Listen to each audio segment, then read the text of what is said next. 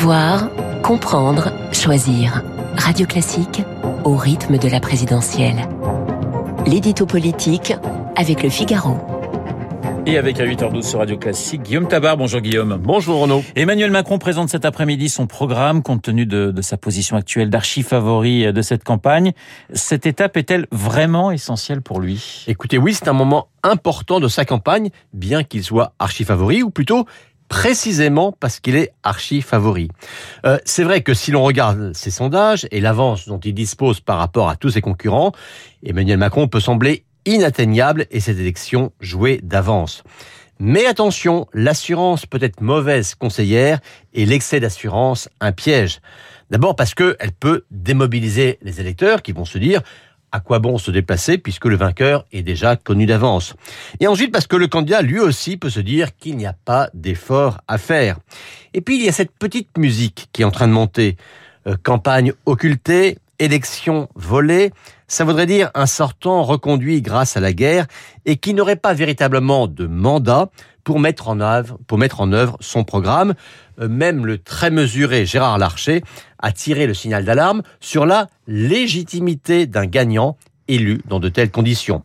Alors ces mots ont été reprochés au président du Sénat, mais Emmanuel Macron ne peut pas faire comme si la question ne se posait pas. Alors que peut-il faire pour euh, conjurer ce procès, si je puis dire? Eh bien, c'est là que la présentation du projet revêt toute son importance. Car avec un projet en demi-teinte, euh, sans originalité ou sans audace, on pourrait dire effectivement qu'Emmanuel Macron chercherait à être élu par tacite reconduction en jouant simplement de sa posture présidentielle dans un contexte dramatique.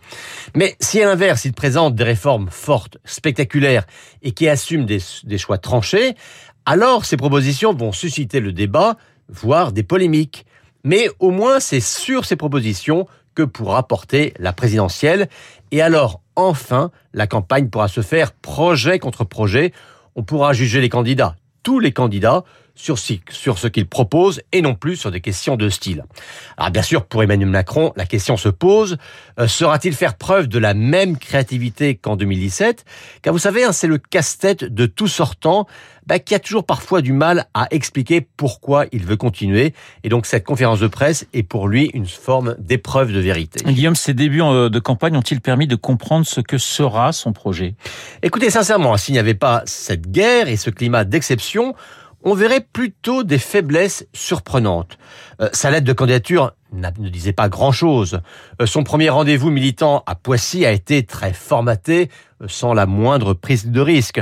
Ses premières propositions, comme par exemple la retraite à 65 ans, sont sorties de manière un petit peu désordonnée. Euh, son refus de débattre n'a pas vraiment été compris.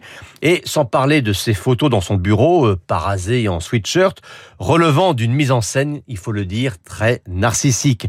Alors ces 15 premiers jours, eh bien, n'ont pas été aussi flamboyants que ses soutiens l'annonçaient ou l'espéraient.